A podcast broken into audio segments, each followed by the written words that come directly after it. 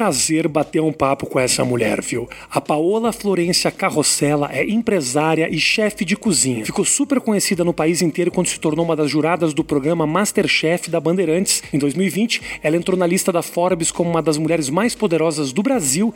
Esse papo você vai curtir demais. Assiste aí.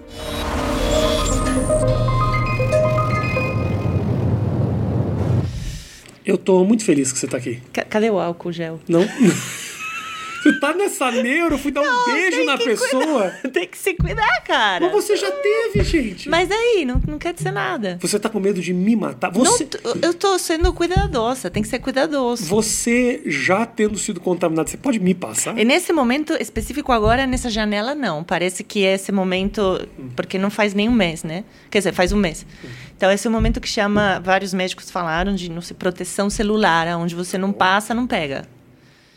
Mas, quem muito sabe obrigado. muito, muito desse vírus. Muito obrigado pela tua atenção, pelo teu carinho, pela tua preocupação. Imagina. Deixa eu te perguntar é um uma prazer coisa. estar aqui. É, eu tava. Eu tô muito feliz que você tá aqui. Eu botei minha melhor camisa. Uhum. Pra você ver que nível que eu tô de mendiguez. Minha mulher falou: não, se prepara que a Paola vai. Tem isso, né? As pessoas querem estar chique, chique. perto de você. É. Por que isso? Sei lá. O que, que, é isso que você impõe que as pessoas querem se arrumar, querem estar. Tá não faço a mínima ideia. Você tem que perguntar pra sua mulher. É, eu, mas você, quando eu, quando eu comentei isso com você, você falou, tipo, não é muito normal. Falei, porque isso. lembrei da Jud. Quando eu gravei com ela, é. ela falou que tinha se arrumado, tinha limpado a casa, tinha feito faxina, lavado os cachorros e arrumado, sei lá, as toalhas, não lembro. Eu falei, mas por quê? É. Eu andei pesquisando na, na, na, Eu botei na internet que eu ia te entrevistar. No Twitter. Falei, uhum. olha, a Paola tal, vou entrevistar a Paola. E eu recebi muito feedback, mas assim, um negócio impressionante. Impressionante, muita gente me escrevendo. E ninguém falando de cozinha, por exemplo, entendeu? Porque eu achei muito louco, o feedback era muito tipo, ela é foda, eu me identifico com ela, fala que eu mandei um beijo, eu gostei do dia que ela falou tal coisa. E ninguém falava nem do programa e nem de cozinha. O que que, tá, o que, que rolou que as pessoas se identificam tanto com você, Paulo? Você tem ideia disso? Você, o, que eu, o que eu tô falando não é novidade para você, né? É... Você nunca pensou sobre isso? Estou te fazendo refletir. Não, está me fazendo refletir, porque é muito interessante. Eu, às vezes, eu me surpreendo ainda de, de qual é o impacto, né? Que, que, por que, que as pessoas gostam tanto de mim? O que, que, porque também muitas me odeiam profundamente, isso a gente já sabe, mas não vou falar disso. Mas as que gostam, por que que gostam? Por que que eu tenho, por que que eu tenho tantos seguidores, por exemplo? Por que que as pessoas dão tanto valor para aquilo que eu falo? Então, não sei, eu, eu eu gostaria de, de, de pensar que é porque eu sou cuidadosa e tenho certa credibilidade. Então, não sou alguém que fala por falar ou que faz por fazer, né? Tem um histórico de, de uma constância. Uhum.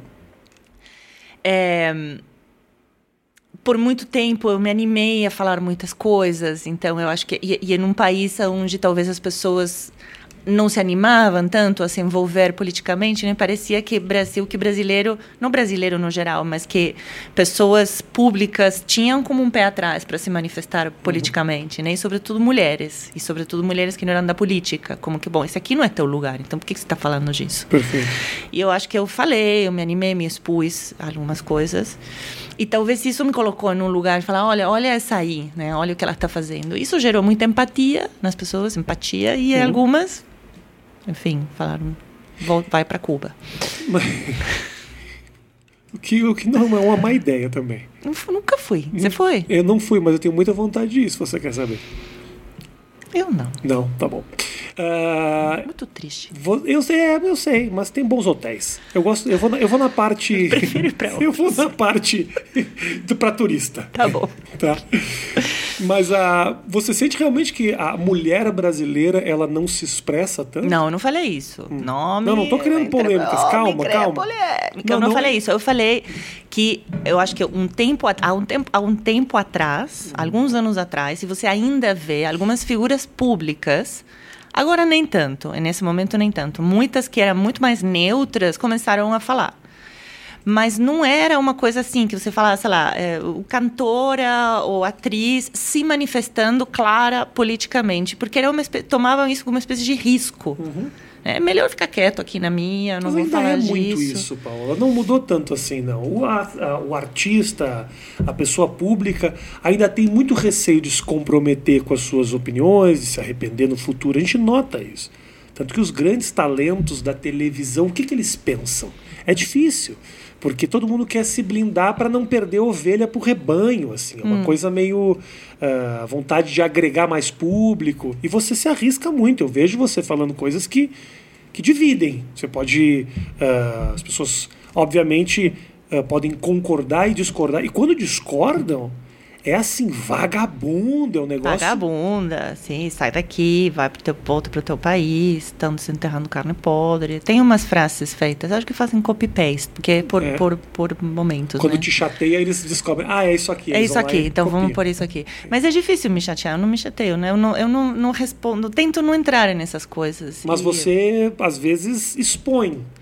Parei de fazer isso. Uhum. Eu parei de fazer isso porque eu reparei que parecia, eu, eu, eu deixei, eu não gostei desse lugar. Eu me senti desconfortável quando, quando eu reparei que eu tinha entrado nesse lugar. Teve uma polêmica um tempo atrás que eu estava falando sobre ultraprocessados e aí em algum momento eu mencionei a palavra obesidade como consequência de uma alimentação muito focada em ultraprocessados que não é um eu acho, né? Tem tem trabalhos, estudos, desde a Organização Mundial da Saúde até milhares de sites de pessoas com, muita, eh, com muito conhecimento. Eu, eu escrevi a palavra obesidade e aí, e aí tudo vira, né? Porque o Twitter é muito sinistro. Você fala uma coisa, em três segundos ela se desintegrou, se transformou em outra, entra num outro contexto. Aí alguém faz um forward, responde, aí alguém retweeta, aí já virou qualquer outra. Paola é gordofóbica. E aí alguém colocou. A Paola foi cancelada. E eu nunca, nessa época, olha que naif, eu nunca tinha ouvido falar de cancelamento. De fato, eu não sabia o que era que alguém te cancelasse numa rede social. Nem eu. É muito novo isso pra mim. Faço a também. mínima ideia. E aí, eu, e aí eu retuitei isso e falei, aparentemente eu fui cancelada. E isso parecia como que eu tivesse me importado com o que estava acontecendo. Aí virou uma bola, né? virou uma coisa assim. E eu falei, puta, que idiota, né? Porque eu fui lá, retuitei um troço que era insignificante para mim.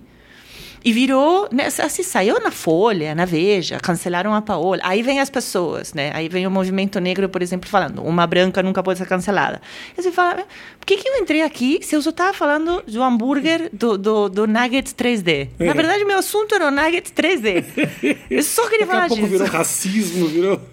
Então, é, eu acho que é muito perigoso, né? É, Sobretudo nesse momento, assim, que ainda a gente está entendendo quais são as regras das redes sociais. O que está certo, o que está errado. Esse exposed, por exemplo, né? Eu lembro que eu, eu para responder uma das pessoas que me chamou de gordofóbica, eu retuitei. E aí, uma das, das reclamações era: você não deveria estar fazendo um exposed. Exposed. Aí eu fiquei pensando, mas pô, peraí, o cara responde para uma pessoa que tem um milhão de seguidores e sou eu que estou fazendo o expose. Co- Quais, co- como que funciona? Quais são as regras? Se você tem muitos seguidores, você tem que ter muito cuidado como você responde. Então, quando eu vi que eu não conhecia as regras, porque de fato não existem muitas ainda, falei, hum, será que eu quero, sabe, entrar nessas fogueiras agora? Nesse momento, tenho coisas muito melhores para fazer, uma pilha de livros assim para ler. Sabe? Mas não te incomoda pessoalmente, não é uma coisa que fica aquela dorzinha de dente o dia inteiro, ó, estou me incomodando, não vou tocar no celular, porque lá é inevitável que em algum momento você pense, eu não queria estar me metendo nisso, eu. É, hum, é difícil se distanciar desse jeito, tomara que você consiga. Faz tempo que não que que que o que acontece lá não me não, não, não sabe não me magoa na vida real. Eu acho que se tem alguém, se tem, sei lá, eu sei que se eu vou fazer campanha pro bolos, eu sei que vou ter uma tralhada de vai pra curva, sua vagabunda, invasora de não sei o quê. Vai ter um monte, vai ter um monte, um monte, um monte. Mas foi uma decisão tomada, conversada, é, tem um porquê, eu sei por que que eu estou fazendo isso e não outra coisa, então beleza, vou por ali. É, é a minha opinião. Depois vocês podem vir falar. E muito, sabe, tem uma coisa assim, que você vai olhar os perfis das pessoas que te xingam, você fala, eu acho que eu quero ser xingada por esse cara. 80% das pessoas que me xingam eu descobri que tem ou bandeirinha do Brasil, que me assusta muito, é muito louco, porque a bandeira do Brasil sempre foi algo que eu tive sempre muito orgulho. Acho, É. acho uma bandeira bonita, Super linda. representa Um algo muito legal. E agora virou símbolo do vou xingar o Rafinha. Eu senti um pouco isso. E geralmente são pessoas que estão xingando também outras pessoas, não sou só eu. Uhum. Então a gente sente muito que parece que você só incomodou, só você incomodou o cara. Não, muita coisa na vida tá incomodando o cara. Claro. Entendeu? É um problema muito maior. Não, é um perfil muito, muito, muito claro, muito defi tá muito facilmente definido. Então, é, não, não, não, não me incomoda. Não me incomoda e também eu não sou, assim, eu, eu expresso a minha opinião. Eu tento faz um tempo já que eu tento não fazer, não usar as redes sociais para lacração, sabe? Pra você chegar e falar, ah, e esse cara aqui é um idiota e sai. Hum, Para que que eu vou fazer isso, sabe? Não sei se eu quero fazer. Mas quando você vai lá e critica o hambúrguer 3D, Paola, você não tá eh, lacrando também? Então, isso é lacração? Eu não sei. Por isso que eu parei de usar as Entendi. redes sociais um pouco. Não é lacração, você tá dando uma opinião. Tudo pode ser considerado lacração pra quem não Exata- gosta de você. Exatamente esse que é o problema. Ah, chega aí aqui a lacradora. Eu detesto essa expressão, lacradora. Parece eu que eu a- com uma máquina de lacrar, assim, Sim. fechando. as- E eu acho que tem um. Não tenha dúvida, ah, é uma coisa que eu noto há muito tempo, tem um pouco de preguiça ah, das pessoas com uma mulher que opina, uma mulher que fala. Acho que tem, tem mais do que preguiça, tem um puta de um preconceito, né? Uma mulher que não é brasileira, primeiro, que não, que não é francesa, é argentina, ou seja, é o pior lugar da onde poderia uma mulher vir opinar no Brasil ainda. É. É, sim, tem tipo, é muito fácil calar a boca dessa mulher. Ah, cala a boca. Ah, sai daqui, vagabunda, volta pro seu país. É muito fácil, é muito fácil. Sim. Assim como é muito fácil calar a boca de muitas mulheres. Eu acho que tem diferentes graus de facilidade, mas o brasileiro cala a boca da mulher brasileira, a boca da mulher, assim, é muito fácil. É, não que seja fácil calar a boca da mulher, é muito fácil é, se sentir no direito de fazer isso. Agora, ah, tá bonita as câmeras, Matheus? Estou preocupado aqui, porque o nosso papo tá muito bom. Tá ótimo. E depois eu vou olhar e falar, ai, tá deslocado aqui. E sem o roxinho. Sem roxinho. É que eu sou muito paranoico com o roxinho. Ah, Porque entra no rosto. uma luz. É, eu sei, eu sei. E aí cada vez que entra luz roxa, as pessoas falam: Não, mas o roxinho tá me incomodando. Eu me dá aí no coração que eu falo. Fica tranquilo, eu não me incomodo Tá com bom. essas coisas. Ah, você estava falando ah, do fato de você ser argentina, do pior lugar para o Brasil. Você é um alvo muito fácil pro cara te sacanear. Muito fácil, fácil. viu? Alvo pronto. Né? Né? Não tem como fugir muito, né? Paula, de onde é que surgiu o teu. ah, eu já te entrevistei 78 vezes. Sim, Mas a minha sorte é que eu sou um imbecil e eu não lembro de nada. Tá ótimo. Talvez eu possa fazer as mesmas perguntas que eu já fiz. Tudo bem. Da onde surgiu ah, o teu interesse para se tornar uma profissional desse lugar que é a cozinha? Não uma pessoa, ah, eu gosto da cozinha, mas eu quero abraçar isso como a minha carreira. Fácil. É, eu- eu tive uma um relacionamento com a cozinha muito, de, muito perto desde criança, porque cresci com as minhas avós cozinheiras e é, gostava muito de cozinhar e gostava de assistir programas de TV de culinária que não tinha. tinha é, alguns programas tipo culinaristas, assim, tipo Palmeirinha, essas coisas. E eu voltava da escola e passava bastante tempo sozinha, eu assistia esses programas e depois tentava reproduzir as receitas na cozinha de casa, esperando a minha mãe e tudo mais. E aí, quando terminei a escola, terminei a escola de um jeito muito traumático, porque eu sempre me dei muito mal na escola. Por quê? Porque eu era uma péssima aluna, eu achava um... Uma bosta. Não estou pensando que a minha filha assiste YouTube. Ela sabe, ela sabe. É, eu achava a escola muito entediante. Eu achava que, assim, não, não, não tinha nada muito interessante para mim. Eu faltava, é, me rateava. Na Argentina, que é quando você fala, tchau, vou para escola. Uhum. Sim. Aí você vai pro bar. Uhum. É, pro bar não, porque o bar às sete da manhã não estava aberto, mas o café. Nossa, o qual, o qual alcoólatra é a pessoa que às seis da manhã fala. O café, não, não, não. o café. Eu ia para um café que tinha bilhar, sabe? Bilhar. Bilhar. Aham.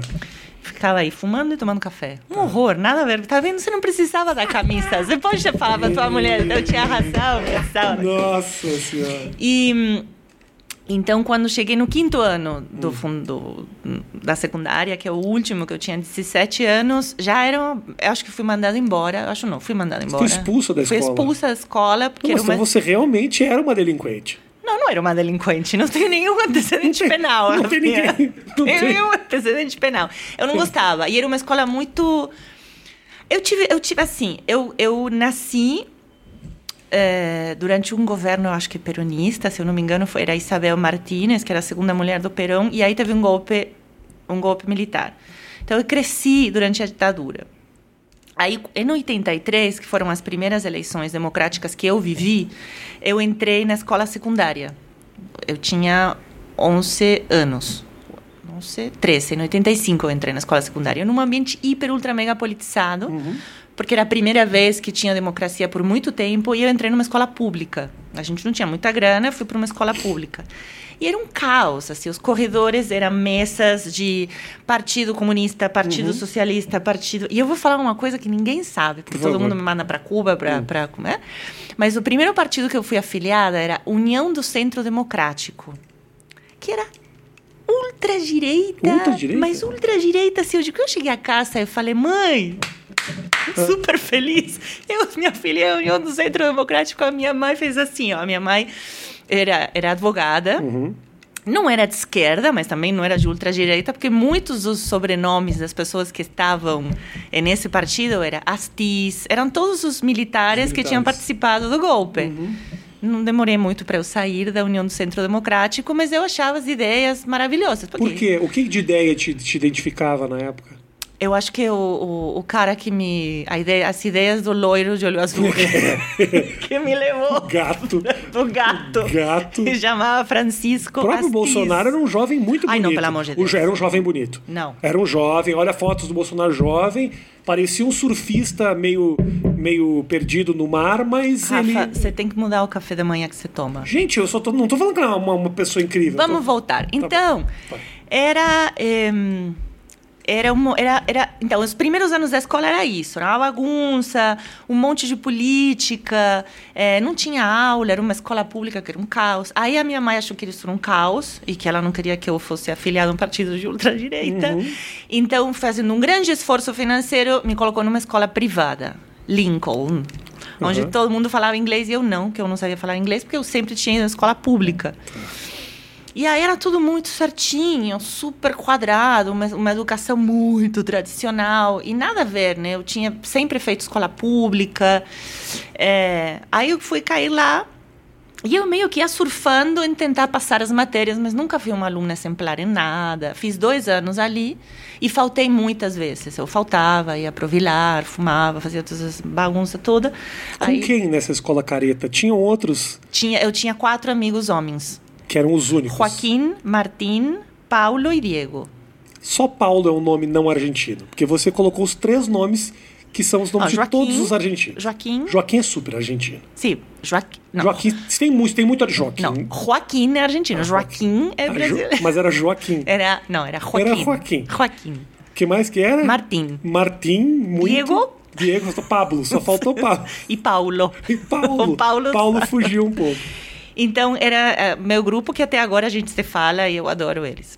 E aí, então, no último ano do quarto ano, o diretor chamou a minha mãe e falou: a sua filha é muito rebelde para essa escola. E fui. E aí, a minha mãe foi muito fofa, porque ela me defendeu. Hum. Eu lembro que ela me defendeu. Ela estava puta comigo, mas ela me defendeu. E aí, eu fui parar numa escola que era para fazer o quinto e o último ano, que era tipo a escola onde vai, sabe onde vai o resto que não serve para nada? Os repetentes. Uhum. E, só que eu não era tão rebelde assim como para estar lá e me sentir à vontade. Fui dois dias eu falei, cara, não dá, isso aqui já é demais para mim, é muita bagunça. Então tinha uma opção que era você passar todas as matérias, que eu acho que eram 12 matérias, você estudava o ano inteiro. Gente, é supletivo. Não, como é que é o nome disso aí? Ô, Matheus, como é que é quando o cara só faz as provas aqui? Só faz as provas não, e não passa. como é que é o nome disso? Eu eu estudei tá. durante esse ano todo, passei 12 provas em dois dias. Seis e seis, passei todas. E durante esse ano, a minha mãe falou: você vai trabalhar. Você não vai ficar estudando, assistindo TV. Então, hum. eu fui trabalhar como secretária de um amigo dela que tinha um estudo, que tinha um, um buffet de advogados, não sei se fala buffet de advogados, mas com um estúdio de advogados. Era um grupo de advogados. E eu fui de secretária. Na Argentina eles falam buffet de advogados? Não, mas é que eu falo, eu, eu, eu moro com irlandês, a gente fala umas tá línguas muito estranhas. Então, então aí um buffet me... de advogados eu acho que não é a palavra. Não, é um buffet de saladas, né? Diz mais de saladas. Buffet de carnes, de sorvetes, até sorvetes. Até sorvetes. Frutos do mar. É, mas Hambúrguer do futuro. Não. mas buffet de hambúrguer do futuro não, mas buffet de advogados realmente Porque em inglês você fala, não? não se fala, nem inglês, Paulo. Sabe aonde se fala? Sabe, eu vou te falar onde você Lugar fala. nenhum, Paulo. Não! Não! Você vai ver. Você fala nas traduções É. do espanhol Mal feitas. mal feitas que fala bufete de advogados. De advogados. Ah, ok. Quando você faz uma tradução, tipo, traduzido no México, essas coisas. Eu não vou mais tocar Nada a nesse ver. assunto. Podemos cortar porque não teve, ninguém Não, se ninguém- importa com esse Ótimo, negócio. a gente Corta, deixa- edita e tira. A gente deixa porque esse momento que as pessoas vão comentar, sim, na Islândia, pode acreditar. Aí, onde que eu tava? Então, me mandou Ah. trabalhar lá e eu já gostava de cozinhar. E aí, os, o, ah, essa história eu contei mil vezes, não se esqueça, eu vou contar de novo. Tá. Aí o cara falou: eu preciso de uma empresa de catering que venha cozinhar aqui para fazer os almoços. Essa história que você já contou mil vezes. 500 mil Ah, vezes. desculpa. Tá quem, tá quem levou para essa Não. conversa foi você. Não, você A me perguntou como eu muito simples. Mas como eu comecei. Então, tô te falando. É uma pergunta idiota, mas as pessoas não Comecei assim. sabem. O, a minha mãe me mandou trabalhar essa pergunta enquanto eu. Agora eu tô arrependido. Agora eu já não. não- E eu comecei a cozinhar em um escritório de advogados, preparando os almoços para eles. No lugar de eu contratar uma empresa de catering, falei, posso cozinhar eu? Tá. E aí ele falou, pode. Aí eu cozinhei, ele falou, cara, você cozinha bem. E eu falei, eu gostaria muito de trabalhar na cozinha. O que, que você cozinhou que o cara falou você cozinha bem? Ah, eu copiava as receitas, fazia, sei lá, peito de frango recheado de mousse de espinafre com creme de pimentão vermelho. Parecia uma coisa inven- meio 80. mas assim. parecia uma invenção sua. Não, não. É Era- era uma- nitidamente copiado. Era nitidamente copiado do que nessa época era a Nouvelle Cuisine, é, a, a cuisine do marché, de alguns chefes franceses, que eu pesquisava, não tinha internet, não tinha porra nenhuma, tinha umas revistas. Uhum. Aí você ia pegar. E aí é, eu manifestei que eu queria trabalhar, que eu queria estudar, só que não tinha escolas de gastronomia, não, não existiam.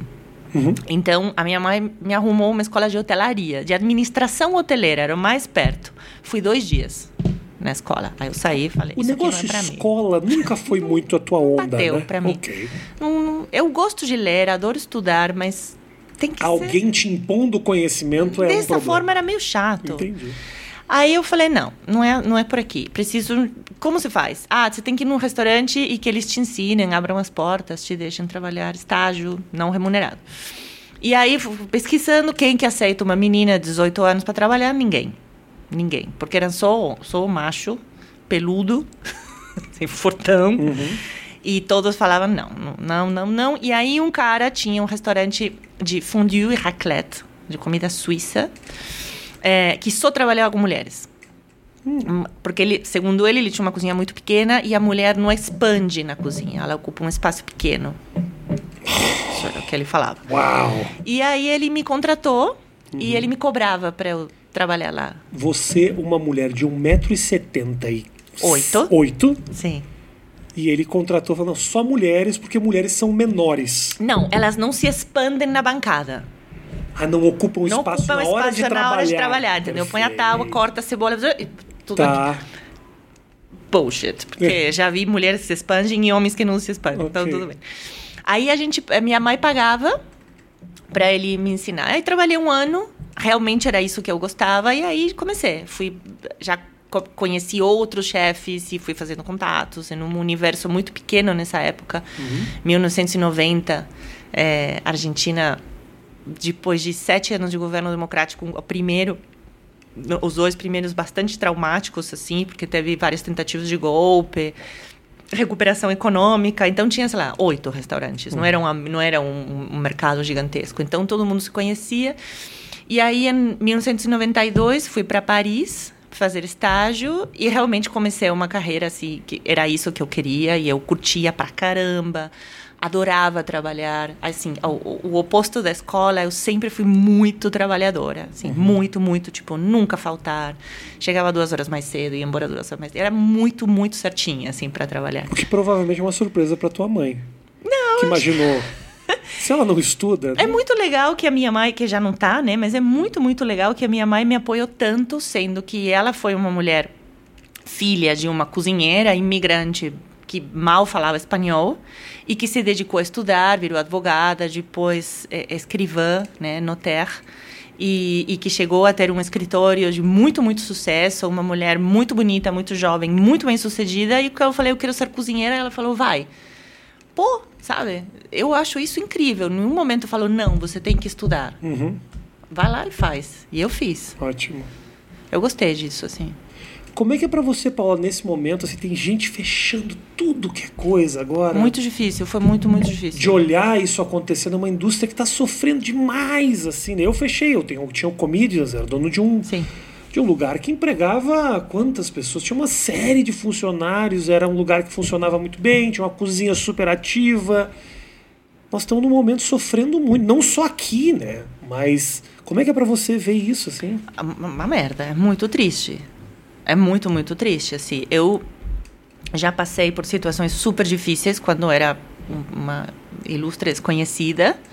É, e, e, eu sei o que é, tá na merda. Eu sei o que é, é muito, muito ruim. Eu sei o que é olhar para um lugar e que ninguém entra pela porta. Eu sei o que é olhar para as pessoas que você paga o salário e saber que você vai ter que demitir. É horrível. Tenho amigos que tiveram que fechar restaurantes. É, a gente teve muita sorte eu, eu, por, por vários motivos. Eram restaurantes que estavam bem antes disso, uhum. isso ajuda bastante, por isso que alguns conseguiram passar, porque você né, chega em um momento como esse com um pouco de caixa. É, eu tenho uma equipe, eu tenho primeiro um sócio que é maravilhoso para os negócios, então ele, ele é uma cabeça brilhante para os negócios que eu não sou, ou sou, mas não na forma que ele é. E é sócio em todos esses em todos, em todos e em todos. É, e com ele a gente conseguiu surfar, né? Financeiramente conseguiu surfar esse momento. É, eu tenho uma. Eu sou boa para reacionar nas crises. Eu tenho uma coisa assim, meio de, ah, crises, então beleza. Então eu consigo inventar muito rapidamente uma mudança, um guinho para algum lugar. Então, na hora que a gente soube que tinha que fechar, eu fechei as portas, não fechei o restaurante, mas eu fechei a porta porque era é obrigatório, né, fechar. Uhum.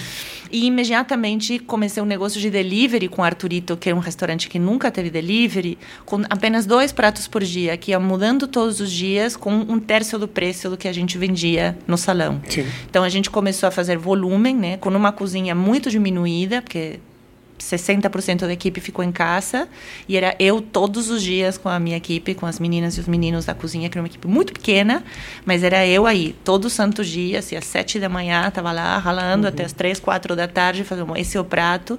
E, obviamente, com uma sorte do cacete, porque você tem, eu tenho 4 milhões de seguidores no Instagram, Sim. eu postava um prato, as pessoas falavam, nossa, vamos pedir o prato da Paola. Sim. Então, obviamente, eu sou muito privilegiada. Uhum mas tenho muitos amigos que sobreviveram, alguns se reinventaram e estão indo muito bem.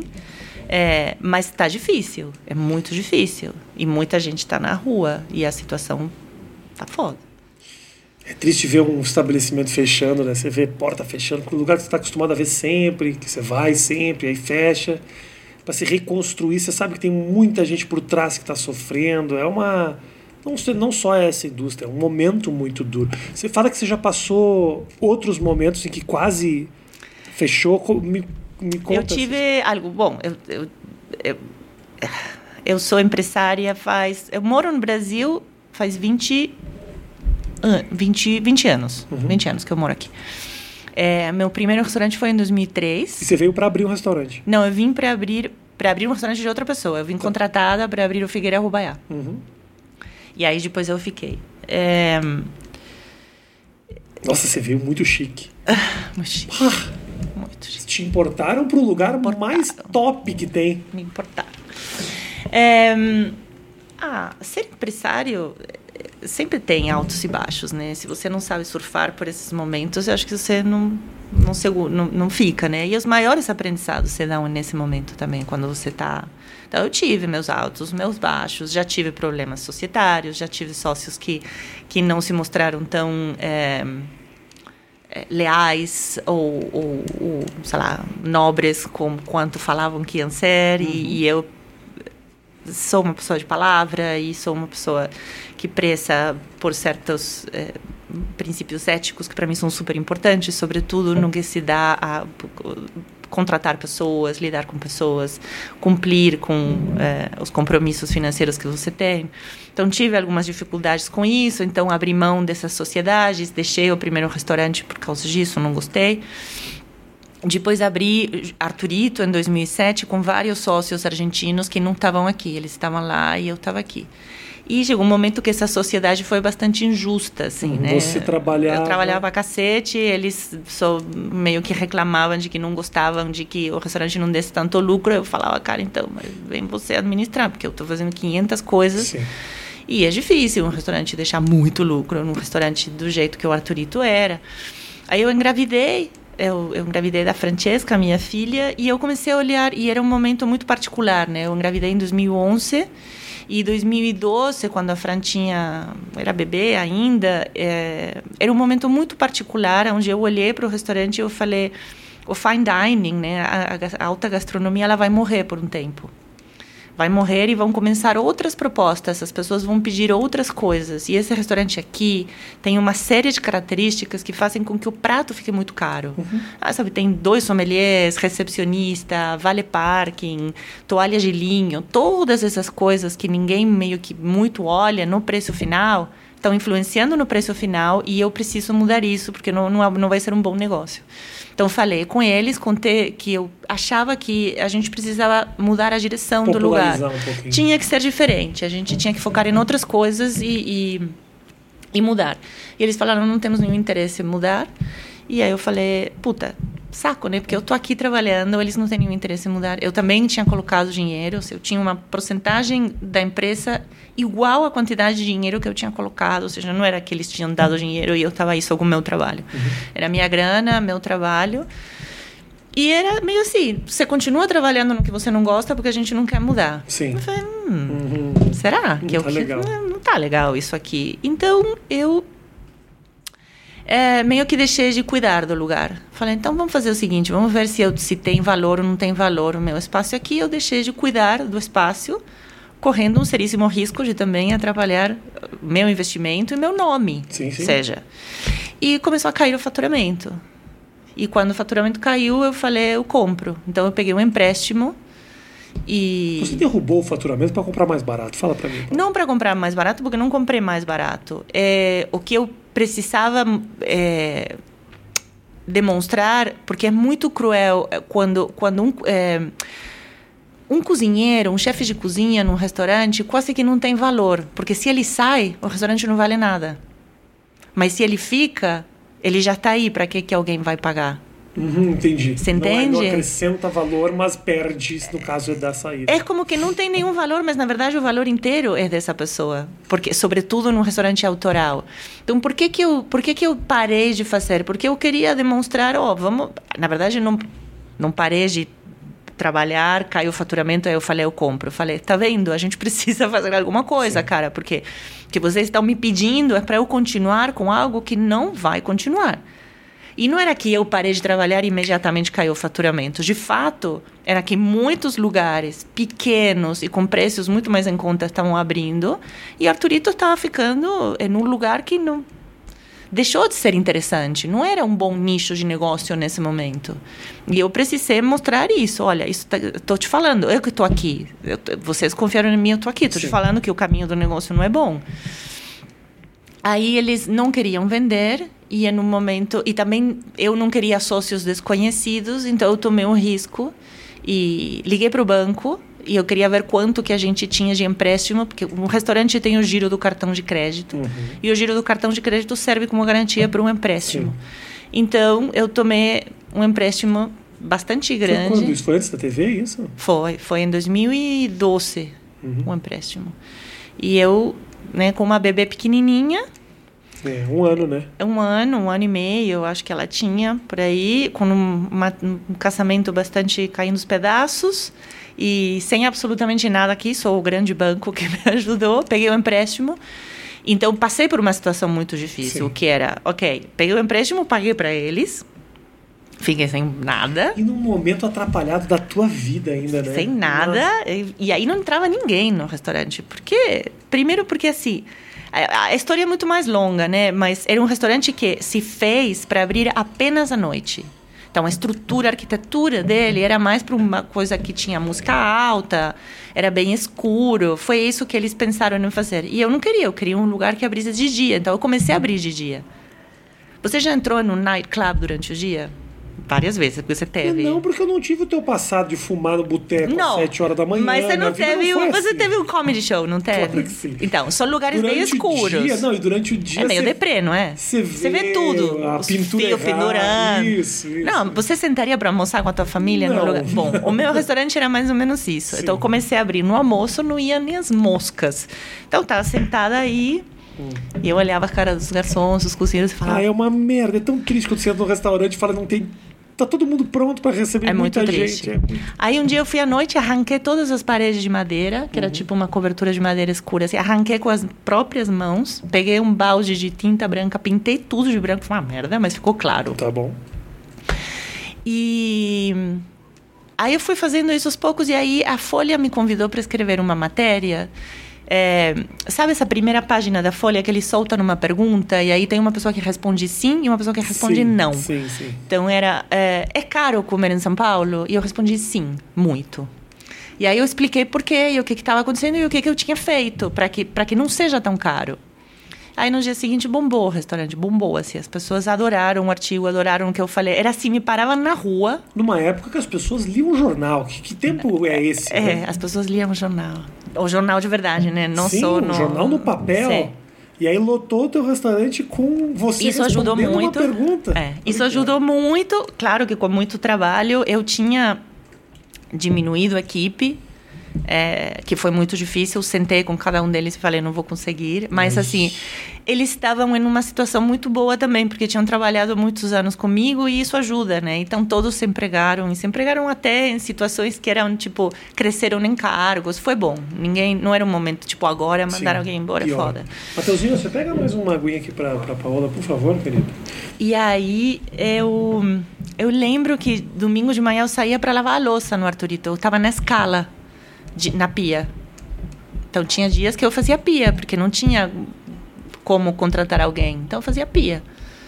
E meu chefe, meu chefe de cozinha, o Lucas, estava lá em cima, o Joel, os meninos, meninos que até hoje trabalham comigo. Tenho pessoas que trabalham comigo há 12 anos, desde que o restaurante abriu, Uhum. literalmente.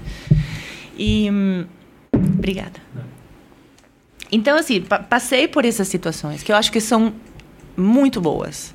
É- É uma merda passar por elas. Enquanto você tá passando uma bosta. Enquanto você está passando é uma bosta, mas se você consegue eh, fazer o exercício de se reconstituir, sabe? É um exercício, um músculo que você treina e é um alerta também para você saber para onde ir, né? E, e o que está acontecendo. Então, assim, quando apareceu isso aqui, eh, essa, essa situação, eu falei com o Beni, meu sócio, eu falei, cara, não podemos vender comida cara, porque as pessoas vão começar a perder os empregos. Então, Claro que a comida que eu faço é cara comparada com outra, né? Tem uma série de escolhas que a gente faz, como ingredientes, o tipo de salários que a gente paga, aluguel Aliás, e tudo faço mais. questão de te interromper e dizer que teu restaurante é uma delícia. Você gostou? É muito bom. Mas assim, eu fui.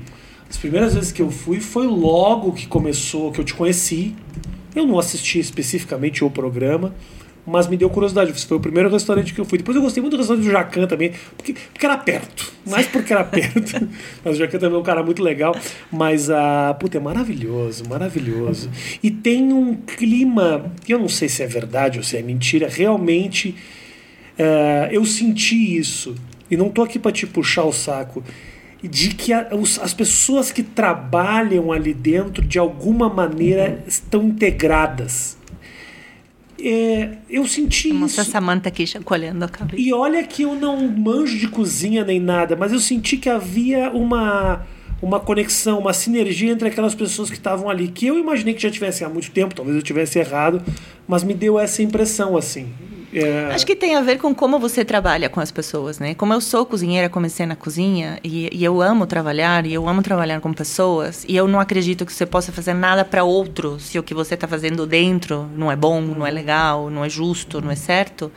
E meu sócio concorda comigo e, e, é exatamente igual nisso. Eu acho que, que uma das, dos, das coisas que mais nos orgulha é poder construir eh, estruturas e equipes de trabalho que sejam saudáveis e que seja, que seja gostoso de trabalhar. Então é isso o que, que, o, que, passa. o que é uma, uma, um ambiente não saudável na cozinha? O que, que é isso? Uf, Tem milhares. Primeiro tem ambientes não saudáveis em qualquer emprego. Claro, claro. Em qualquer. Mas em é que a qualquer- cozinha é um ambiente muito estressante também. né? Não, Não? Ela pode Então eles ser. ficam como- gritando lá dentro por quê? Eu não grito lá dentro. Assim, no, no Arturito não se grita. Uhum. Se você tem um. Imagina que você tem uma equipe muito organizada, que sabe exatamente o que tem que fazer. Acho que eu tô vendo muito programas de televisão Você tá. americanos. Acho que Você é tá. Acho que é isso. É que no programa de TV, se você não grita, não tem ibope. É, tem razão. Então você tem que gritar. Mas não é que isso. que- não é que as cozinhas sejam assim. É, se você tem um grupo de pessoas mal organizadas, que não tem infraestrutura que eles precisam, então. Entra a comanda do restaurante, você tem que fritar 10 bifes, porque você tem 10 mesas lá embaixo. Você não tem frigideira, vai dar pauleira. Uhum. Pô, que pariu, cadê a mesa? mesa? Uma bosta. E aí vai ter um chefe gritar, mas cadê o meu bife? Aham. Se você tem uma estrutura treinada para fazer 10 bife, tem 10 bife, tem 10 frigideira, tem o cozinheiro, tem a salada, tem o coiso, tem o timing. Então você fala, entra comanda, mesa 4, por favor, uma carne, um frango, não sei o quê. No máximo que pode acontecer é que a gente cante as comandas muito rápido. Por favor, vamos, é macarrão, mesa 5, pá. Mas se você entra na minha cozinha é assim. Não consigo trabalhar de outra forma. gritos. Odeio trabalhar de outra forma. Me desespero, porque eu sou eu sou certinha, eu gosto de fazer certinho. Então, na hora que tem uma pauleira, eu já sinto que tem uma coisa muito errada. Muitos cozinheiros gostam de uma pauleira e muitos empresários de restaurante gostam de poupar um dinheiro. Então, não investem em tecnologia ou em frigideiras ou Uhum. em bons salários, porque mesmo assim, com uma pauleira, vai sair. Uhum, uhum. Então, tudo depende de como você queira trabalhar. Precisa de um certo investimento para que não vire uma grande loucura, você fala. Como qualquer coisa. Claro. Você já teve, você teve um bar, uma, uma casa de Sim, shows sim, à noite, você sabe. Se você vai pedir para o comediante fazer som, iluminação, produção, vai sair de um jeito. Se você- Vai sair. Vai, Vai sair, sair. de um jeito. Se você tem uma equipe, sai de outro jeito. Se essa equipe é boa e gosta de trabalhar, sai de outro Uhum. jeito. Você. Quantos anos tem tua, tua pequena? Nove. Nove anos. Então você. Eu engravidei com 38. É isso que eu tava pensando, 38. 38. Foi uma decisão consciente sua Foi uma esperar? decisão consciente procurada. Aham. É, sim. Por quê? Porque eu queria ter um filho. Não, não, não. Não de ter um filho. Eu tô falando de ter aos 38. Ah! Não de ter um filho. Eu espero que tenha sido planejado aos 38. É. Porque senão você continuar sendo a mesma menina que ia no boteco beber e não sabia o que estava Por quê? acontecendo. Por que os 38? Porque eu acho que antes eu estava muito. Eu estava construindo uma carreira.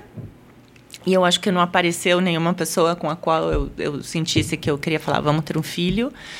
Mas eu acho que basicamente eu estava construindo uma carreira, né? Eu estava construindo uma carreira. E a Fran nasceu num momento onde eu tinha um restaurante, mas não tinha infraestrutura nenhuma. Assim, tinha um apartamento pequenininho alugado, é, não tinha grana no banco.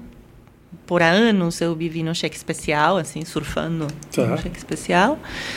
E, mas eu já tinha construído, eu acho que o nome e, e, bom, e depois disso viram algumas coisas que ajudaram a que, a que hoje eu esteja bem melhor do que antes, né? Mas é, tipo TV, essas coisas que ajudaram muito. Mas a cozinha é um ambiente, é um espaço bastante difícil para você trabalhar. Você trabalha todos os dias, você trabalha muitas horas, 12, 13, 14. Eu, pelo menos, trabalhava todas essas horas. É, porque trabalhava em cargos de liderança, porque já era chefe de cozinha, porque, enfim, gostava de ficar muito mais tempo. Você trabalha sábado, domingo, Dia das Mães, Dia dos Pais, Natal, Sim. Réveillon. Então, não é um lugar onde você saia muito para conhecer pessoas, Uhum. ou que as pessoas que você conhece necessariamente são aquelas com as que você quer ter um relacionamento depois ter um filho. Sim, então, entendi. tava meio que num frasco de maionese, assim. Eu não conseguia olhar para fora. Uhum. E aí, Apareceu uma pessoa incrível. apareceu uma pessoa que foi que é o pai da Francesca. E aí a gente decidiu que queria ter um filho. Eu falei incrível, você falou o pai da Francesca. Mas tudo bem, vamos deixar claro, destacando o que aconteceu aqui. É o pai da Francesca. Ok. E hum, é, e você vai tirar esse pedaço. Tá bom, tá bom. Apareceu o pai da Entendeu? Francesca nesse corte, volta agora. e- Sim. E aí, por que que você me perguntou quando eu engravidei? Não, eu falei, você foi uma decisão consciente sua esperar até os 38, já tá mais estabelecida.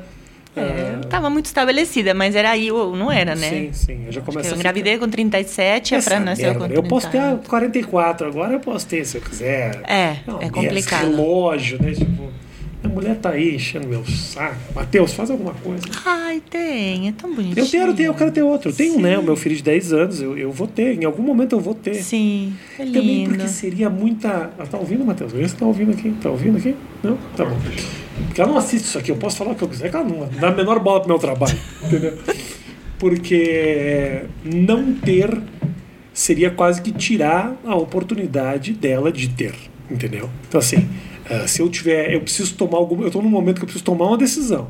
Entendeu? Hum. E aí, Rafa, é o seguinte: se você quiser, eu quero muito. Entendeu? Então, sai do muro. Entendeu? Porque. Uhum. Daqui a pouco eu fico oito anos com você, eu tô com 41 e não tenho, e aí perdi a oportunidade de ter. É complicado para a mulher e, e é complicado para o homem que está com uma mulher nesse momento. Eu acho que tem é uma decisão que eu não tenho nada a ver com isso, então para de me olhar, porque eu não vou te dar a resposta. Isso me assumido. Tenho a resposta, o problema é teu, rapaz. É, mas eu vou, eu vou decidir, eu vou decidir em algum momento, meu amor, se você assistir isso, saiba que em algum momento essa decisão vai aparecer.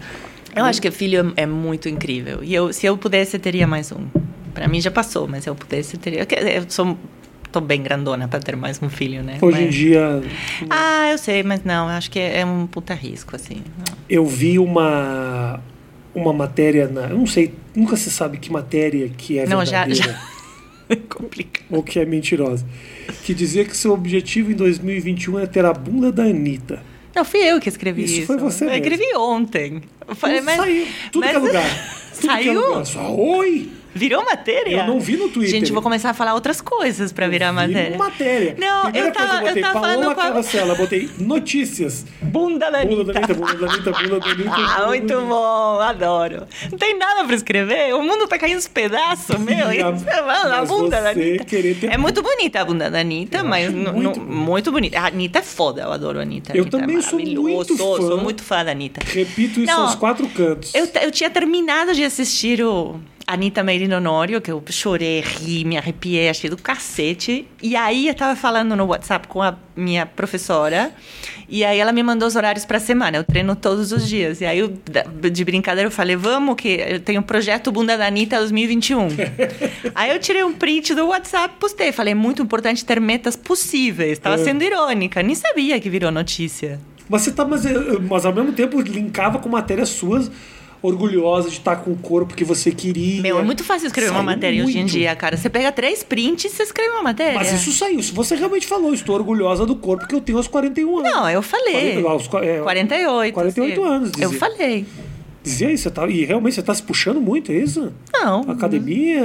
Eu tenho, eu fiz uma academia na minha perso- casa. Que sonho. É. Que sonho É, esse. é, e é bem bonita. E aí você tem tudo lá. Tudo Tenho tem tudo lá. Aparelhos, halteres. Tudo. Maravilha. Esteira, transfer. E aí vem um personal lá fazer aula com você. Sim, eu sou Você tá muito chique. Podem todos morrer de inveja. Cara, muito chique. O cara vai lá te dar uma hora de aula e aí Não é um vai- cara, é uma mulher maravilhosa. mulher A Su. A Su que vai lá te dar aula. Eu tava na, na internet uma coisa que você fala muito, que a gente falou agora há pouco, a questão ah, política. Hum. E com esse governo que a gente tem e tal, você se sentiu meio na, na obrigação, de alguma forma, e era uma obrigação que você sentia quando estava na Argentina de se posicionar politicamente? Então, quando eu estava na Argentina, a gente se posicionava no bar. Faz parte da discussão Porque não tinha mais, redes né? sociais. Eu, eu moro aqui há 21 anos. Uhum. Então a gente se posicionava. Primeiro que há 21 anos eu tinha 26. E mesmo assim já, já, Eu era já menos. era um assunto. Não, mas com 26 eu era, era menos politizada. Eu sempre fui politizada. Sempre. Sempre. Mas talvez era um pouco menos, porque meu foco estava em outro lugar. Uhum. É, hum,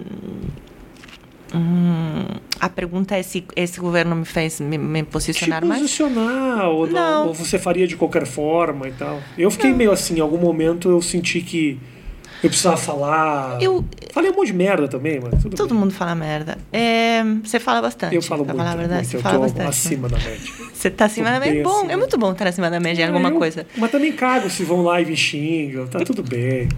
Não é uma coisa que me. me Eu vi, eu gostei. Eu, eu te vi tweetando uma vez. Pô, já falei que eu falei merda. Para, encher o saco. É. Achei muito legal. Não me leva a sério, não me toma como exemplo. Você é um exemplo. Eu não sou, eu sou um Eu não bosta. sou exemplo de nada. Eu acho que a gente tem que tomar muito cuidado com os exemplos. Eu gosto de ser um exemplo pra mim. Eu gosto de me usar como exemplo. Mas sabe? é inevitável que as pessoas te tomem como exemplo. É uma coisa que você não tem controle. Você é um ser que tá aí se expressando. Se as pessoas se identificam ou não, o problema é delas, mas inevitavelmente você acaba sendo tendo uma responsabilidade com aquilo que você emite. Hum. Eu, eu sou, tento ser bastante cuidadosa com isso, né? Cada vez que eu vou falar, postar, fazer alguma coisa, bom, qual é o exemplo, o que, que eu estou passando, quero passar essa mensagem. Às vezes a gente está mais leve do que outras, né? Se eu, ficar, se eu pensasse durante uma hora, se eu quero postar um print de WhatsApp que fale que eu quero ter a bunda da Anitta, é muito, nem uma hora, um minuto, provavelmente eu não postava. Porque tem milhares de. Ah, mas então a Anitta é sua bunda? Né? A primeira coisa. Você não quer ter a cabeça da Anitta? Você não Nossa, quer ter a nem passou inteligência? pela minha cabeça, mas, Mas agora tá que você tá vendo? falando, eu tô entendendo. Se eu pensasse um segundo, cara, não falo nada. Eu só falaria bom dia, galeres. Pronto, não falo mais nada. entendeu? Porque qualquer coisa é o posicionamento e qualquer coisa pode trazer uma resposta negativa. Tem razão. Caralho, é verdade, a bunda da Anitta. Agora que você parou pra pensar, eu pensei. É, o pessoal podia achar. Anitta é infinitamente Muito muito bunda. mais do que uma Tem uma bunda do caralho, mas é muito mais do que uma bunda. Aquela bunda da É, assim, a última coisa que eu queria ter da Anitta, na verdade, era a bunda, porque ela tem muitas mais coisas que eu admiro, mas era uma brincadeira. Tava aí, tava assistindo Sim. coisa, ela tava rebolando a bunda na TV, eu tava no WhatsApp, foi um momento. Você para, você pensa e fala, não, não vou postar isso. Mas é uma, vou te falar uma coisa, que eu sou um cara que acompanho não só a Anitta, como a bunda dela. É uma bunda que teve um processo de evolução incrível. Maravilhoso. Não, e Uma o vídeo que de você- Vai Malandra, É, com a então. bunda dela assim, pá! Ah, bela bunda. Mas talvez essa bunda, há uns 10 anos atrás, não seria estrela de um Porque a clipe, gente não. tem que trabalhar com foco Para que as no coisas... que você quiser. Pode Isso. ser bunda, pode ser cérebro, pode ser barba. Os, ca- os ca- as pessoas têm a noção, ah, Paula, acontecia muito isso nos programas que eu fiz de, de turma, assim, né? O CQC era um programa de turma, o Agora é Tarde era um programa de turma, a Liga que eu fazia lá.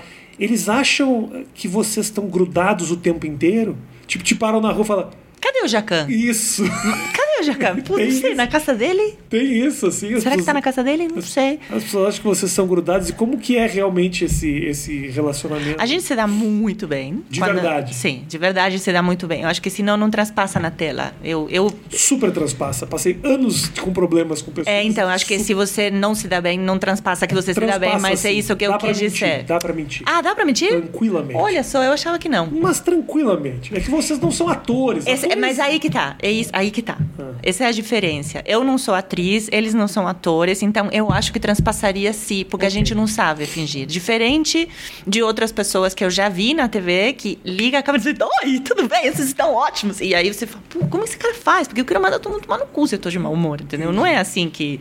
Não consigo. não consigo, nunca consegui. Então a gente se dá super bem, muito bem, se diverte muito. Às vezes é chato gravar, como sempre. Mas a gente não tá, tu não mora junto, né? Cada um tem a sua família, Sim. seus restaurantes, as suas coisas. Se falam, vocês três se dão muito bem. E a... Não, a Ana também. A gente, A Ana todo mundo também. se dá muito bem. Ah, a Ana, é, o- quem Ok. foi diretor, o Pato e a Marissa, a equipe no geral sempre teve uma energia muito É, boa. Também senti muita energia muito boa de vocês. Da Ana, não tanto, mas mais de você. Oh, sim, ok, tá bom. Se você tá falando, eu acredito. Não, sim, ela, ela me ensinou tudo que eu en- aprendi de TV, aprendi com ela. Tudo, absolutamente tudo. Além de ser uma mulher absurdamente inteligente, com muito conteúdo, que sabe o que quer, independente, forte. É um puta exemplo. Assim, pra mim foi muito exemplar. Eu gosto muito dela, é a minha amiga. Gosto mais de você. E você não vai falar mal. Gosto mais de você, mas tudo bem. Tudo bem.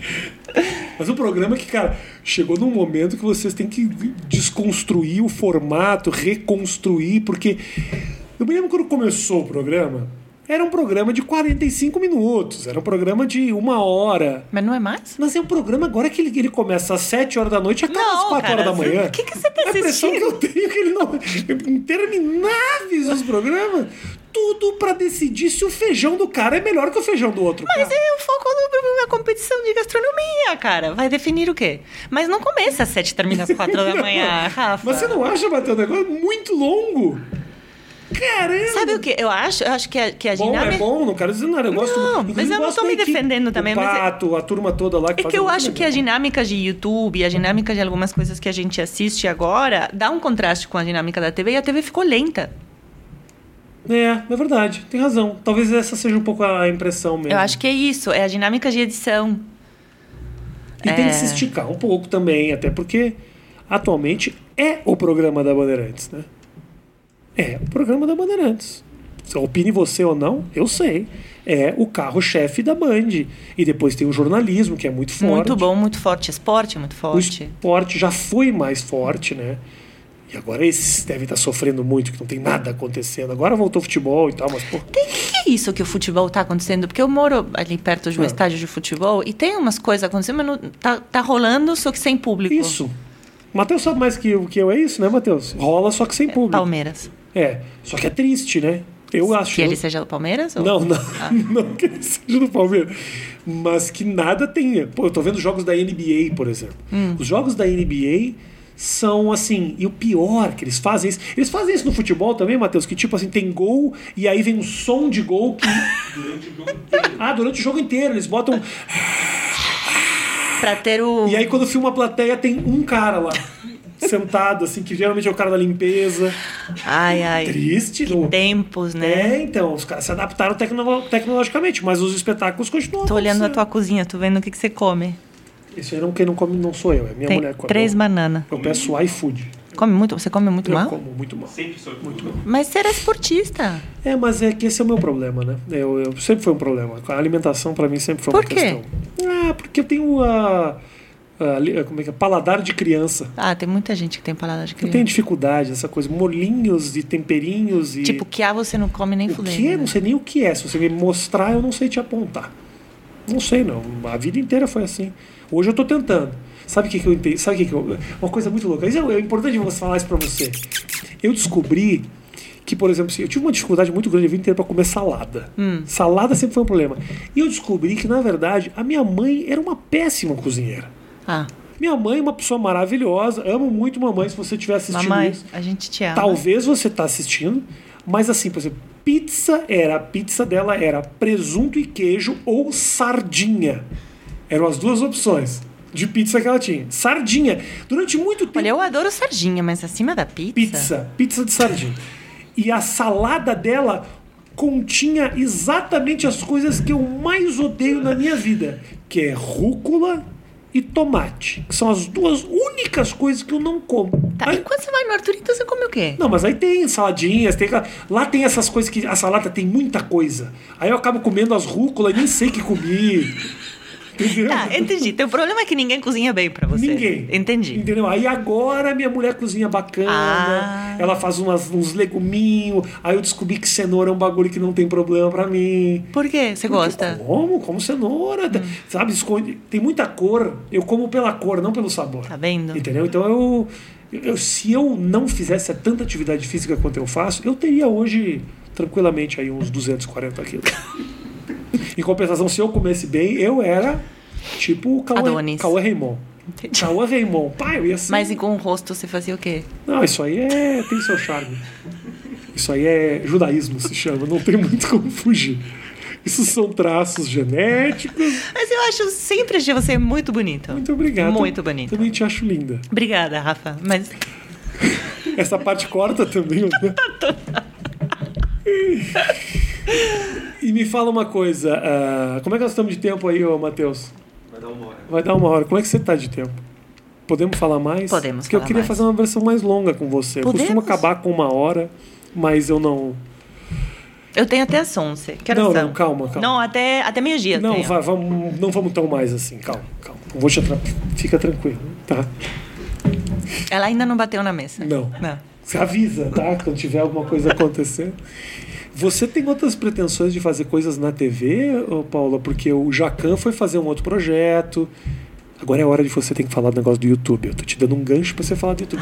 Eu vou te perguntar de novo. Você tem Ah. Mas você falou TV. Hã? Você falou TV. Eu falei ah, TV, é mas aí você fala, não, na TV não. Mas... Eu não sei se eu quero fazer outras coisas na TV, mas Ok. eu tenho um canal de YouTube que não tem tantos seguidores como você, mas você pode recomendar as pessoas que querem comer melhor do que você. Link aqui na descrição. Link aqui na descrição, Samantha. Você coloca o link. Isso. Como a gente faz, não sei. Samanta não, é o Matheus. Matheus. A Samanta. A Samanta não tem nada a ver com o meu canal. Nada a ver. Mas daqui a pouco vai ter, porque ela é foda. É, ela é daqui a pouco boa. domina tudo. Ah, é muito bom. É, a gente começou no ano passado, meu marido e eu, um canal de. Que na verdade a gente começou muito inocentemente um canal com um programa só.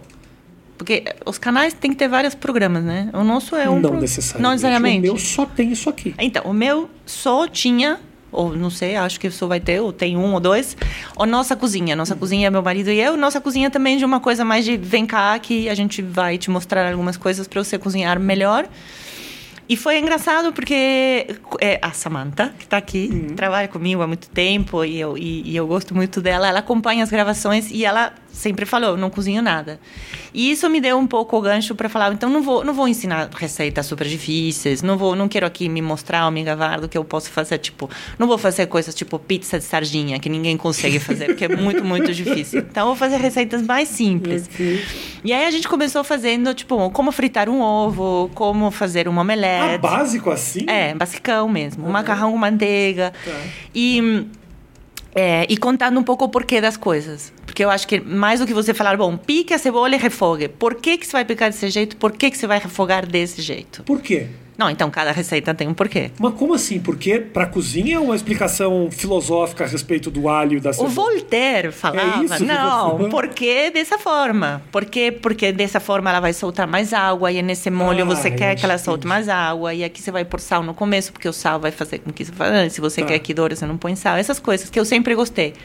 Tá. Eu gosto muito de ensinar, então quando eu tô na cozinha, eu tô trabalhando com as os meninos, menines, menines, como você fala agora? Eu não sei. não. Meninas. Menina ou menino? Esse negócio de menine não vai. Não, eu li um artigo ontem muito bom Não sobre a língua. nesses artigos, Paola. É uma bobeira. Mas eu li um artigo muito bom sobre, sobre uma licenciada em linguística, falando sobre como a linguagem se constrói. E a linguagem se constrói. A gente pode usar a linguagem do Uhum. Hawaii e dos dicionários e da, da, da língua portuguesa certíssima, mas também a gente precisa.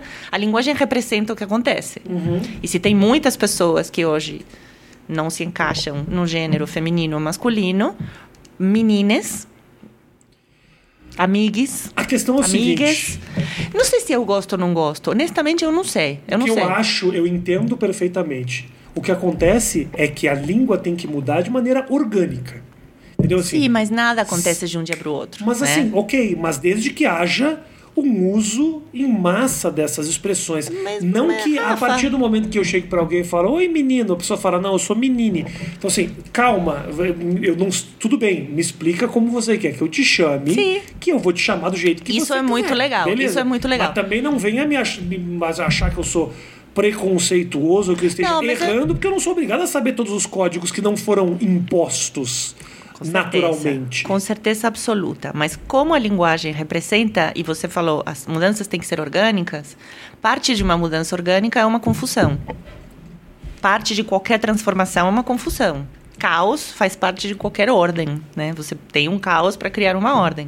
Então, em um momento como esse, eu acho que, que a confusão é muito grande. Uhum. É muitas coisas. Desde o que é considerado é, um preconceito, desde o que é considerado, é, enfim, uma exclusão. Sim. E quando você. Sei lá, eu não sei se eu uso essa expressão. Honestamente, eu não sei. Porque, Meninas? Meninas, não sei. Entendi.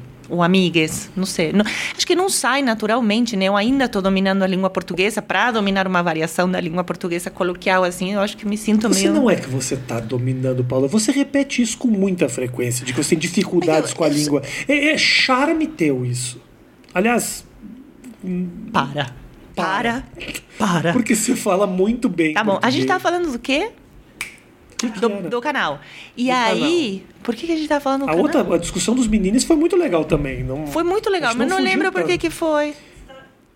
Sim. Agora, agora a empresária faz questão de não perder esse momento para fazer a propaganda, porque esse é um momento crítico. É um momento crítico. A gente estava falando sobre o canal e sobre o nossa canal. cozinha e estava explicando mais ou menos o que, que era nossa cozinha e por que, que eram essas receitas mais simples. Ah, as receitas mais simples. Então, por enquanto, são as Uma pessoa receitas. que tem uma conversa. Matheus, vou te- a, a Paula é um exemplo de pessoa que ela, ela é muito inteligente. Mas na hora de ganhar dinheiro é muito amor e pouca organização financeira. Por isso, meu sócio chama Benny Goldenberg. Mais judeu, assim, nasceu. É teu primo. Em. Jerusalém. Ele nasceu em Jerusalém. Tá bom. A gente, assim. E eu, sabe o que eu fiz? Eu. Você precisa, todo mundo precisa de um judeu pra si. Não, claro, desejar. Mas eu fiz o, o, o coisa, o teste do, do DNA, porque eu queria ver de onde que eu vinha. E eu Ah, você sou. fez? Eu fiz. Eu sou 23% judia. Como Ah, que a gente pode ser 23% judaica? 23% é muita coisa. Muita coisa, mais de 20. Mas quem que era? Mas, mas calma aí. Mas calma aí, dá um... Vou Você- te mostrar a foto do Genera. Esse aqui te manda o Mas calma aí, calma aí, calma aí. Judeu é uma religião. Sim, mas estava escrito. Como é que você pode ser 23% judeu? Você não... Já, Eu vou te negócio- mandar. Aí era não sei quanto do Cáucaso e era Cáucaso é branca, caucasiana. Sim, e era, tu- era tudo lá, europeu lá. Tudo Tá. mediterrâneo, tudo, 100% por ali. Sangue europeu. é. Aí italiano era 40 e não sei quanto, era uma mistureva assim, italiano, mas quando fala 23% ju- é, não sei o que Foi é inesperado. Porque como se ninguém- judaico é religião? O que tem a ver? Como que eles sabem? Da onde que vem? Só Eu se acho- vem de alguns, porque isso vai muito atrás, né? Então Sim. se pega lugares aonde os primeiros, onde, sei lá, não sei, me explica você. Porque eu não sei o que quer, eu tô falando. você quer que eu te explique por que, que você é um pouco de judeu, é isso? Não, isso eu sei, Porque porque sou muito um pros parente negócios. teu que sentou num Goldenberg, aí você não lembra, você não tá sabendo. Em algum momento entrou um, um coin. Mas é verdade o que você está falando. Eu tenho essa coisa e eu preciso mudar. Que é, por exemplo, eu me engajo muito mais nas redes sociais com as críticas do que com os elogios. Eu acho que os elogios eu tenho que meio que, ai, muito obrigada, eu agradeço internamente, mas eu não reposto. É, Você sabe, aí isso eu posso te explicar. Por Sim, quê. por Isso eu quê? posso explicar o porquê. Isso faz parte é, da, da. Nós somos, o ser humano é assim. Ele se incomoda e o que move ele é o que tira ele do centro. O elogio já é mais uma voz. É o, que eu- é o exemplo que eu sempre dou, que é o seguinte: quando você tá indo para casa e o trânsito tá uma bosta e você fica uma hora e meia no engarrafamento. Você chega em casa, seus próximos 45 minutos são reclamando do trânsito, como tá uma bosta. Ai que difícil, eu peguei a marginal, a Rebouças, vira um assunto. E o dia que o trânsito tá maravilhoso, o que, que você fala? Nada. Você chega em casa e vai fazer suas coisas. Porque o que incomoda é o que te faz falar. É por isso que a gente tem essa noção equivocada de que na internet tem muito mais ódio do que amor. Sim, você já- já que- falou isso comigo. É, porque as pessoas que gostam estão ali. ali Mas no falando. meu caso, além disso, no meu caso tem uma coisa de, de uma certa. Não sei se é timidez, porque eu não sou tímida. Mas é como que eu não gosto de me vender. Isso que você falou, a Paola é muito inteligente, muito boa, mas na hora de se vender é ruim, Uhum. é verdade. É, é como se eu fosse. Me desse vergonha se falar que tenho eu tô isso aqui para vender meu pão, Eu sabe? Ah, tenho. compre aqui meu, não sei. Então, não sei, compre se você quiser, mas eu- de mim você não vai ouvir. É meio isso. Mas Eu você não pode ter isso, coisa, eu cara. tenho a mesma coisa. Eu tinha o bar lá, o Comedians. O Danilo é um cara super marketing, assim. Aí tinha uma, uma loja que aí vendia o DVD dele, a camiseta do Rafinha. Me dava uma vergonha, Vergonha. aquilo. Quem é que vai comprar uma camiseta com a minha cara? Tinha um boneco dele. Mas a pa- pergunta é, vendia? Vendia. Tá vendo? Alguém Vendia. queria comprar. As pessoas queriam, mas assim, eu tinha vergonha de chegar no final. Eu tenho vergonha até de quando acaba os vídeos aqui, né, Matheus? De falar, segue o canal do não sei o quê. Eu tenho vontade de dizer obrigado, até a próxima. Hum. E é foda, porque realmente quem se vende tem um passo à frente. E quando você junta o talento com o marketing, puxa, ninguém te segura. Hum. A não ser que você tenha pessoas como você que contrata, ou você é sócios, de pessoas que estão aí pensando no que você não pensa. É. É, não sei. E o canal, ele. ele.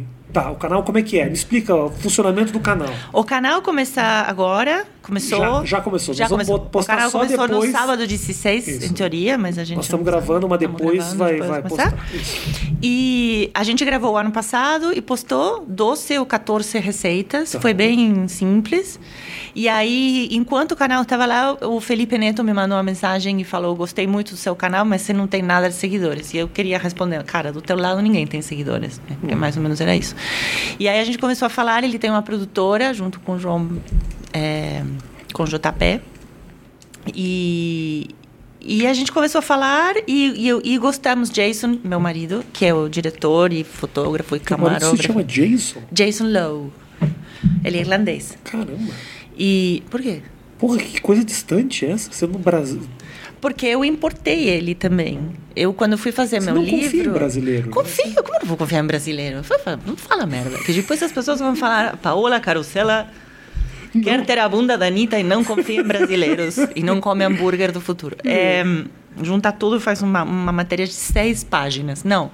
Eu super confio em brasileiros. Desculpa, me fala dessa eu, importação. aí. porque eu teve uma vez um cara que me ofereceu fazer um livro de cozinha bem no meio quando eu tinha acabado de comprar o restaurante tinha uma dívida até aqui tinha uma filha pequena estava separando uma merda a minha vida aí o cara veio e falou você não quer fazer um livro eu falei cara não é o momento e ele insistiu, insistiu, insistiu. E eu não queria, não queria, não queria. Eu sou ruim para falar não para as pessoas, tenho meio vergonha assim, de falar não. Então eu falei, como que eu complico a situação? Aí eu fui na reunião com esse editor e eu levei um livro de um restaurante em Londres, chama St. John, que é um restaurante icônico de Londres, que ganhou vários prêmios pela fotografia, porque tem um estilo de fotografia bastante particular. Então eu levei, eu levei o livro e eu falei, se você quer fazer um livro comigo, eu quero esse fotógrafo. Aí o cara, que era para ser difícil, foi super fácil. Falou, sim, eu posso. Semana que vem eu vou para lá e, e eu fotografo o livro da Paola. Aí eu me fugi, porque eu tinha que fazer o livro. Aí não fiz o livro com esse. Semana que vem ele falou. É, não, foi tipo, era novembro e o cara falou, é, segunda quinzena de janeiro eu tô aí. Aí eu, não. aí eu me organizei, o cara veio na segunda quinzena de janeiro, a gente fotografou algumas coisas, eu me apaixonei na hora que abri a porta. Abri a porta eu, e caiu assim, falei, pô, É um homem da minha vida, sim. Já tinha acontecido isso com você em algum momento? Não, nunca. E aí... Ia ser foda se eu dissesse toda vez que eu namorei. Não, imagina, toda vez que eu abro a porta, ia ser muito difícil. Contratei outra pessoa Cada pra a porta da carteiro- minha casa. Porra, cada delivery era, meu amor, eu tô indo. É, Não, foi a única vez. E dali já. E aí, aí não, aí foi uma situação, porque eu era casada, eu separei, bonitinho, separei, e depois comecei um namoro à distância. E aí foi um namoro à distância, e até que agora, há uns quatro anos atrás, a gente escolheu que ele vinha pra cá. Então a gente comprou uma casa e então ele tá morando aqui, a gente comprou uma casa juntos, a gente tá morando junto e ele tá fazendo um puta esforço, né? Aprender português, que é uma língua super fácil de você aprender português, é fácil. Se você mora na Argentina, sim. Se você mora na Islândia. Não, mas por exemplo, ele, ele sempre dá o mesmo Islândia? exemplo. Onde Não, que Irlanda, Irlanda. Islândia, ele te mentiu. Então, Se bobear, não. nem é, ele é aqui de Pernambuco e tá. Não é, não tem cara. Não, ele é rosa. Ah, rosa. Ele é rosa que nem Entendi. assim. ó. Muito É, branco. Não, muito branco, rosa, rosa, de cabelo branco, um olho azul desse tamanho. Entendi. E não fala pernambucano, não. Não. Não. Mas Fala- fala português, tá falando que fala português ou sofre muito? Ele faz um esforço. E ele tá aqui. Ele resolveu se mudar Se mudar pra cá, não é fácil. É especificamente difícil. pelo amor. É, especificamente pelo amor. É Mas ele foda. ainda faz viagens e vai. Sim, agora na pandemia ele não viajou muito. Tá. E ele é diretor de fotografia de filmes, ele dirigiu nada esse ano passado, né? Foi foda. Então a gente tá aqui, a gente tá oferecendo também. Tem um puta diretor de comerciais, Isso. Faz a... curtas, filmes, sobretudo de gastronomia, viagens. Ele fez a abertura de uma novela da Globo, ah, aqui. Legal, legal você ter casado com o Hans Donner. o Hans Donner só gosta de mulatas, Matheus. É só globeleza, essas coisas. Não, não é muito chegado, não. Obrigado. obrigado, obrigado pela tua visita. Obrigado sempre. Foi muito legal. Imagina, Tenho foi muito legal. que o pessoal vai mesmo. gostar. Siga o canal da Paola, Assine que ela faz muito mais melhor propaganda pro marido do que pra si mesma. Impressionante como ela fez bem pro marido, né? Tá vendo? Impressionante. Então siga o canal da. Qual é, que é o nome do canal, Paulo? Não sabemos ainda, mas a gente imagina que é o canal da Paola. Não, mentira, sabemos. Sabe? O programa chama Nossa Cozinha. Você pode falar porque isso aqui vai vir É que eu não depois. sei. Pode escrever Nossa Cozinha ou procurar Paola Carosella. Nossa ca- cozinha. Nossa Cozinha. Ou procura Paola Carosella. Botar o link tá na descrição aqui, né? E pra quem tá assistindo na televisão, Matheus, que não consegue ver descrição nenhuma. Por que não consegue ver a Porque descrição? não consegue. Porque na televisão não aparece. É vai. verdade. Vai de um pro outro. Eu tô- e aí você faz o quê? Mas você coloca clique aqui, se inscreva aqui? Não dá pra fazer isso na televisão. Você vai que apertar na, na tela da TV? Tem. Não, cara, com, com Dá pra- tem um controle. controle, dá pra Ah, navegar mas no- claro, mas claro, meu, pelo amor de Deus. Jura? A minha, a minha televisão tá ultrapassada. Eu, eu tô muito ultrapassado. Obrigado pelo carinho de todos vocês. Vou pedir pra você também seguir o nosso canal de cortes, que é um verdadeiro fracasso. O quê? É cortes, porque assim, tem momentos do programa que a gente tira. Aham, né? peraí que tá. gente pode tirar, pode tirar o Oh, fone. me já. enrolei. Ah, a gente tira certos momentos de outros programas e todo programa vai ter momentos aqui que a gente vai Ah, cortar. eu gosto disso. Então, que são, em vez de ver o programa inteiro, Você vê pedacinhos. pedaços importantes daquela conversa. Cara, é muito melhor. Como É- você não assinou ainda É um fracasso, é um fracasso nosso de cortes. Então eu peço? Como chama? Canal de cortes. né, cortes ah, mais que oito minutos. Você precisa Cortes- assistir cortes mais do que oito minutos. Isso, que é o canal que o cara tem que seguir para o nosso conteúdo poder andar por aí na- nas internets, né? Porque senão só quem ganha dinheiro é a galera que tira momentos do nosso programa e posta Não nos seus pode. canais. Não pode. Isso é Não, muito injusto. Não, deixa a galera, deixa o pessoal. O pessoal pode cortar. Se você quiser cortar o... No, no YouTube pode tudo. Isso, isso é uma polêmica. Porque, por exemplo, assim, o cara usa o meu conteúdo no canal dele. Hum. Tira um momento, por exemplo, a Paola. Paola fala que odeia brasileiro, que foi o que você falou agora há pouco. Aí, Obrigada. aí ela vai tirar esse momento e vai colocar no canal dele. Eu, para mim, tudo bem, a galera pode fazer super autorista. Tem gente que não gosta. Fala, ó, você está usando conteúdo que é meu, eu não quero que você monetize em cima dele. Hum. Não, mas vai além de gosta ou não gosta. Pode. Ah, Tipo, não tem direitos autorais. Matheus, Tem, mas é isso que o Rafa falou, você tem que reivindicar. Eu teria que pegar, Ah, ok, ok, ok. eu teria que pegar o vídeo do cara e falar, não, esse vídeo é meu. Aí a monetização daquilo vem pra mim. Entendi. Mas o mais importante, é, mas o mais importante pra mim é que a galera esteja colocando o conteúdo pra espalhar o meu conteúdo, mais do Não, que a tudo bem, depende do que você queira fazer. Tem muita gente que, que, que monetiza um monte acima de conteúdo de outras pessoas. Tem Não, isso, depende tem. de como você faz. Tem isso, mas aqui Entendi. no- nos podcasts virou meio né, uma regra de autorizar a galera a usar, né? Porque aí espalha a mensagem, espalha o podcast. O importante, na verdade, é o cara se inscrever aqui. E Porque não, tem que monetizar aqui. e não me odiar. Porque também quero fazer uma reclamação. Vou aproveitar esse momento para fazer uma reclamação. aproveita, a gente- As pessoas estão enchendo muito meu saco que eu, que eu interrompo as pessoas. Não, imagina, tá nunca. Me defende, Paulo. Nunca. Deixei você. Não. Eu interrompi você mais. Então xinga a Paola. Pode me xingar à Não vontade, eu tô acostumada. Tem até vários canais onde você pode me mandar suas xingadas, reclamações. Passagens também para países comunistas, tá tudo bem. Você Isso. pode mandar. Então, A gente recebe e. tá, mas- é verdade. É, então tá, nos encontramos em Cuba, todos nós. Ah, Venezuela. Mas, mas eu descobri também, só me defender aqui, que eu descobri que os outros canais de podcast, Matheus, são muito mais xingados por interromper as pessoas do que eu. Então a galera quer que a pessoa fale. O que ele gostaria que eu dissesse, Paola, é com você. E Mas aí eu ia falar do quê? Ah, você fala, Paulo. Não, mas uma hora e meia, só eu olhando pra você, não tinha muito o que falar. aqui um tomate, um coisa aqui que você faz. Mas, você- mas aí eu cozinhava. Não, eu, eu gostei muito. Eu não Gostou? acho que você interrompe. Eu acho que Obrigado. você faz perguntas muito boas, aliás. Você acha mesmo? Sim. Sempre fiz, hein? Sempre. É. Sempre foi muito divertido. Obrigado, gente, pelo carinho de Obrigada. todos vocês. Beijo grande. Valeu.